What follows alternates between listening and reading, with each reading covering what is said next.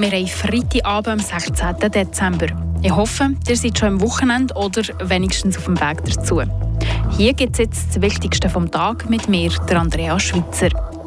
Zu reden gegeben haben heute unter anderem die Container, die seit dem Sommer vor dem Schulhaus zu Gormus stehen. Und dort auch noch einen Moment werden bleiben. Ganz anders sieht es zu Plafeyen aus. Dort haben die Schulkinder ganz normal im Schulzimmer Unterricht. Allerdings wird dort nicht mit Büchern und Arbeitsblättern geschaffen, sondern mit iPads.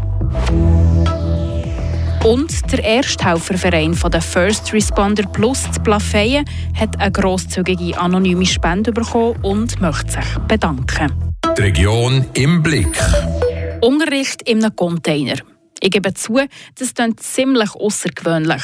Schon nur, wenn ich an die Wandtafeln denke oder an die eisigen Temperaturen draussen. Brrr.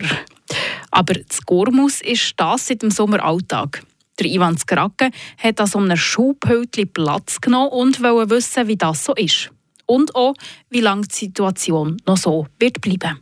Gemäss dem Direktor der Primarschule Gurmels, Christian Ruppen, haben sich seine Angestellten und auch die Kinder schon gut an die provisorischen Schulcontainer gewöhnt. Einzig der Hall in den Container, der sei für die Lehrkräfte teilweise ein Problem. Zwar ist erst eine Klasse in diesen Container einquartiert, mit dem Provisorium hat man aber vor allem an einem künftigen Problem vorbeugen. Das ist ein positiver Punkt, dass man nicht jährlich muss mit der Gemeinde nach Lösungen suchen muss, weil man Raumprobleme hat. Hier haben wir jetzt äh, eine Lösung und die, die verhält eine gewisse Zeit und äh, in den nächsten Jahren werden wir Doppeljahrgänge wieder führen. Und von dem her denke ich, ist das in äh, Zukunft blickend, wird das unseren Bedarf erfüllen. 10 bis 12 Jahre lang soll das Provisorium zu Gurmels stehen. Christian Ruppen hat mehrmals betont, dass man danach aber von der provisorischen Schulanlage wegkommen will. Aber es sei halt klar, mehr Schulkinder in nächster Zeit brauchen halt auch mehr Platz. Einerseits äh, ist eine Klasse, was Zimmer füllt. Hankerum, wenn wir eine Klasse eröffnen, hat es so Schuldienste, die da die Heilpädagoginnen, an DATS-Unterricht, und vielleicht noch andere, die ich noch vergessen habe, die brauchen ja auch Räume. Und je mehr Schüler und Schüler es hat, umso mehr Unterstützungsmaßnahmen hat so. Und das bringt für den Schuldirektor einige Herausforderungen mit sich. Für die Schule ist eine Herausforderung, dass man das ähm, entsprechend argumentiert, dass, dass, dass die Gemeinde auch versteht, wieso braucht es die Räume. Das ist äh, eine grosse Aufgabe, eine wichtige, weil die Gemeinde zahlt. Und die Gemeinde will wissen, muss das sein, verständlicherweise. Und als Schule dort das Argument zu bringen, ist ähm, nicht immer einfach, aber ähm, auch, auch ein wichtiger Aspekt in dem Ganzen. Was aber in 10 bis 12 Jahren genau passieren wird, das ist schlicht unmöglich zu sagen, meint der Christian Ruppen. Man könnte wahrscheinlich gerade so gut äh, Kaffeesatz lesen, effektiv, das weiß man nicht. Äh, einerseits weiß man es nicht, weil äh, das liegt im Entscheid vom Gemeinderat und nicht von der Schule. Und in 10, 12 Jahren ist äh, sicher eine andere Legislatur als die jetzige da. Ich hoffe aber, dass man dann die, die Räumlichkeiten hat, die man dann müsste haben, sodass man das Provisorium nicht mehr braucht. Der Christian Ruppen der verweist auf eine Machbarkeitsstudie, die sagt, dass im neuen Trakt der Primarschule Gurmels abgebaut werden kann. Ob der Plan in den nächsten 10 bis 12 Jahren tatsächlich realisierbar ist, wird sich zeigen. Es kommt mir vor, als wäre die Schulzeit schon ewig her. An etwas kann ich mich aber noch gut erinnern. Der scheibenschwere Rucksack, den ich jeden Tag geschultert habe. Bücher, Etui, Sportsachen, das Neune, was dort alles hat rein müssen. An OS zu Plafeyen sieht das heute ganz anders aus. Dort brauchen die Schülerinnen und Schüler nämlich nur noch etwas. Ihr iPad. Eingeführt worden sind die mit dem Lehrplan 21, der die Digitalisierung in den Vordergrund rückt. Und wie der Schulalltag mit dem Tablet aussieht, das wollte ich ganz genau wissen. Die Klassenzimmer sehen immer noch aus wie früher, wo ich in die Schule gegangen Also fast. Nur die Wandtafel ist irgendwie moderner geworden. Auf den Pultli im Klassenzimmer liegen allerdings nicht Bücher und Blätter, sondern dort stehen iPads. Alles die gleichen, in der gleichen Hülle.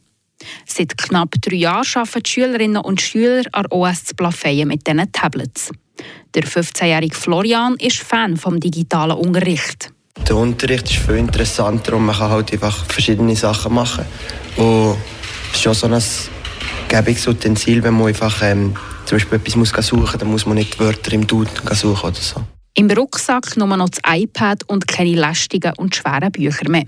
Das findet dort Nina, 14, super.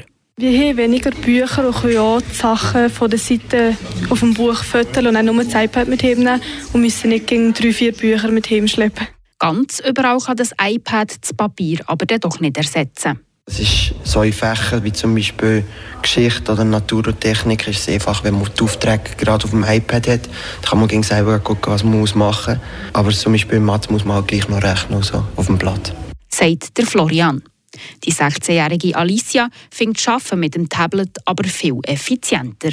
Am iPad ähm, ist auch allgemein alles vereinfacht gekommen, weil früher haben man eigentlich so jetzt Informatik zum rein müssen, Word-Dokumente oder so bearbeiten und da man jetzt auch heutzutage das iPad hat, ist das auch viel einfacher. Also da kann man irgendwie am Sonntag die Lehrerzeit zusammenfassen und das ist halt auch viel einfacher gekommen. Aber wie sieht es denn mit der Ablenkung aus? Besonders zum Beispiel, äh, wenn man etwas macht und dann ist es gerade recht langweilig und man ging auf die Kamera gucken, hm, wie sehe ich aus oder hm, komm, mache ich schon ein Foto. Also es kommt darauf an, wenn einfach die Tätigkeit langweilig ist, dann kann man sich noch recht schnell ablenken. Ganz alles können sich die Schülerinnen und Schüler nicht erlauben, wie Nina weiss. Die Lehrer können uns ähm, so wie beobachten und ich glaube, das macht man in der Zeit einfach daheim, kann man es auch brauchen. Aber so in der Schule ist die Ablenkung eigentlich für mich auch jetzt nicht so ein Thema. Alles in allem macht es den Eindruck, als hätten die OS-Schülerinnen und Schüler Freude am Arbeiten mit dem Tablet. Und man merkt, dass sie einander auch gerne unter die Arme greifen und viel zusammenarbeiten. Zu reden gegeben haben heute aber nicht nur die Freiburger Schulen, sondern natürlich auch die Nachrichten aus aller Welt. Und die gibt es jetzt in Kürze von Miriam Garta. Die Poja-Kaserne in der Stadt Freiburg wird zum Bundesasylzentrum. Die Schweizer Armee kündigte heute an, dass sie dem Staatssekretariat für Migration SEM den Freiburger Waffenplatz zur Verfügung stelle. Wie die Direktion für Gesundheit und Soziales gegenüber Radio Freiburg bestätigt, werde die Kaserne gebraucht, um den Zustrom von Asylsuchenden, insbesondere aus der Ukraine, zu bewältigen. Die letzte Sensler Buchhandlung Die Gute Seite in Düdingen wird auf Ende Jahr schließen wie der Betreiber Jean-Pascal Lanzermont auf der Homepage der Buchhandlung mitteilt. Trotz intensiven Bemühen habe sich bisher leider keine Nachfolgelösung ergeben. Es sei nun an der Zeit, eine Entscheidung zu treffen, so Lanzermont. Das kantonale Covid-19-Testzentrum in Grand Spaco schließt am 15. Januar 2023, wie der Kanton in einer Mitteilung schreibt. Die Nachfragen für Covid-19-Tests hätten stark abgenommen.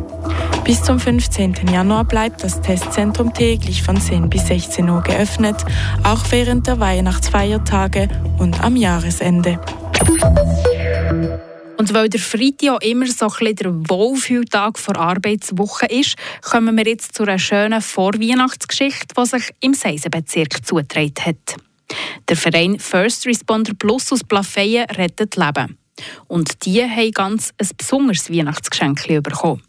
Der Präsident Marco Stempfel hat mit unserer Moderatorin der Ann Moser darüber geredet. Wir sind erste Einsatzhelfer vor Ort. Also wenn an beim 144 Alarm eingeht, dann können sie uns aufbieten oder wir in der Gegend wohnen. Im Oberland sind wir eigentlich sofort vor Ort oder die Zeit überbrücken, bis die Ambulanz vor Ort ist. Jetzt, Markus, hast du mir geschrieben vor kurzem, ihr habt ähm, eine anonyme Spende bekommen. Wie ist die reingekommen? Ja, wir sind ja vom Verein aus ähm, sind wir ja angewiesen auf Gönner und Spenden. Gerade letzte Woche habe ich einen Brief bekommen. Ich habe den aufgemacht und war gerade eine Stunde. Es war ein Brief drin, plus eben recht grosszügige Spende. Aus diesem Brief heraus hat sich ergeben, dass das also eine Familie ist, die anonym bleiben statt dass sie die wächteln was sie früher gemacht haben, sie das Geld zusammen in einen Topf und uns einer gemeinnützigen Organisation geben, äh, sie da spenden. Das ist eine mega schöne Idee. Vielleicht, wenn etwas sich nervt, das Jahr aber all diese Geschenke, die man noch machen muss, könnte man sich ja das für nächstes Jahr auch vornehmen. Ähm, ich nehme an, du willst nicht sagen, wie viel Geld sie gespendet haben. Nein, ich glaube, ich sage das nicht, aber es ist auch eine recht grosszügige Spende, die natürlich uns weiterhilft in unserer Tätigkeit als First Responder Plus, da wir ja auch keine Unterstützung bekommen vom Staat oder vom Kanton und dann sind wir nicht angewiesen auf gerade solche Spenden sind natürlich super für uns, dass wir etwas können, unsere, unsere Arbeit erledigen können. Aber du hast den Brief dabei, nehme ich an. Kannst du uns etwas daraus vorlesen? Ja, gerne.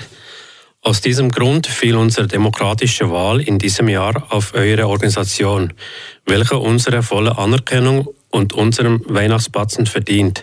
Ob ihr die Geldscheine in euer Material steckt oder euch einen wohlverdienten gemütlichen Abend bei einem Apro gönnt, ist uns völlig egal. Euer Verantwortungsbewusstsein im Benevol-Einsatz ist uns Grund genug, dass ihr unsere Spende wirkungsvoll und sinnvoll verwendet werdet. Markus, du hast eben mir geschrieben, hast gesagt, hey, wir haben so eine grosse Spende bekommen, anonym. Ich möchte mich bedanken, wie kann ich das echt machen? Und dann hast du eben an uns gedacht, an Radio Freiburg. Jetzt hätte ich dir die Möglichkeit gegeben, dich zu bedanken, hier hochoffiziell bei dieser Familie. Liebe Familie aus dem Sens Oberland, so ist es vom Schluss vom Brief. Ich möchte euch im, äh, im Namen von der Firsis Bonde Plus herzlich danken für eure grosszügige Spende. Wir sind natürlich riesig überrascht gewesen, dass wir so eine schöne Spende bekommen haben von euch. Äh, ich finde das eine super Sache. Danke vielmals. Ich wünsche euch auch schöne Weihnachten und ein gutes Neues für nächstes Jahr. Danke vielmals. Merci vielmals, Markus. Ich hoffe, die äh, Familie, die da anonym gespendet hat, bekommt das mit. Den Dank von euch, von der First Responders Plus, an die grosszügige Spende. Und äh, schöne Festtage natürlich. Danke dir auch. Das waren die Highlights vom Tag. Ich verabschiede mich von euch und wünsche ein wunderbares Wochenende. Mein Name ist Andrea Schweitzer. Habt's gut und habt nach Sorge. Das bewegt heute Freiburg. Freiburg aus seiner Geschichte. Ging auf frapp.ch.